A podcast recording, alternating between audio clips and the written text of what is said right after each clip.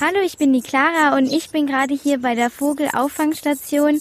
Ich bin nämlich heute beim Vogelexperten Gerhard Wendel in Euching und er nimmt verletzte oder abgestoßene Vögel bei sich zu Hause auf und zieht sie dann so lange groß, bis sie dann wieder ausgesetzt werden können. Und wir werden jetzt die Vögel erstmal füttern. Habe ich recht, dass die jetzt ganz schön hungrig aussehen? Man hört das auch. Jetzt so chip, chip, chip, ich möchte was, ich möchte was. So, Clara, hier ist die Pinzette, hier ist das Futter und jetzt kriegst du zuallererst einmal hier die Kameraden da oben.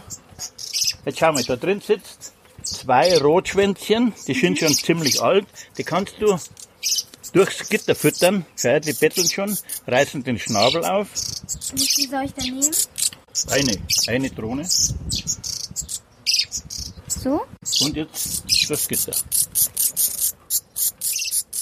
Also vor mir sind jetzt fünf Käfige und überall sitzen so kleine Vögel drin und die zwitschern ganz schön laut und ich glaube, die haben wirklich Hunger. Du kriegst noch einen Wurm. Und du kriegst noch was. Und du auch. Und du auch. Sind die jetzt eigentlich schon satt? Die sind satt. Wie viel kannst du denn aufnehmen, wie viele Vögel?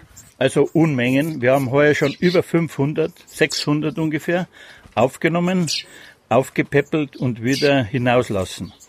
Und da muss man auch unterscheiden. Bei Amseln geht es relativ schnell. Wenn man jetzt sieht, das ist eine ganz kleine Amsel, die pickt schon. Und der Vorteil ist natürlich hier die Umgebung. Das ist ja ein Biotop. Und in einem Biotop gibt's alles.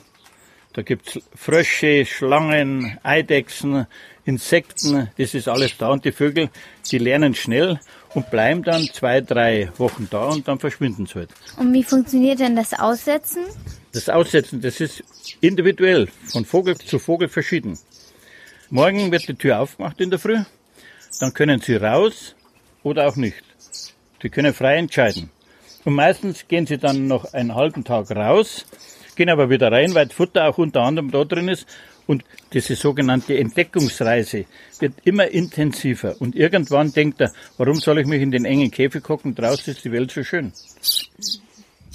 So, wir haben jetzt fast eine Stunde geplaudert nebenbei, obwohl wir gefüttert haben. Aber du hörst es ja, die ersten schreien schon wieder. Hunger. Und so geht es jetzt wahrscheinlich die ganze Zeit, den ganzen Tag weiter. Den ganzen Tag und drei, vier Monate durch. Okay, dann füttern wir wieder von vorne und danke nochmal, dass du mir alles erklärt hast. Das hat mich gefreut. Du bist prädestiniert als Vogelpflegerin.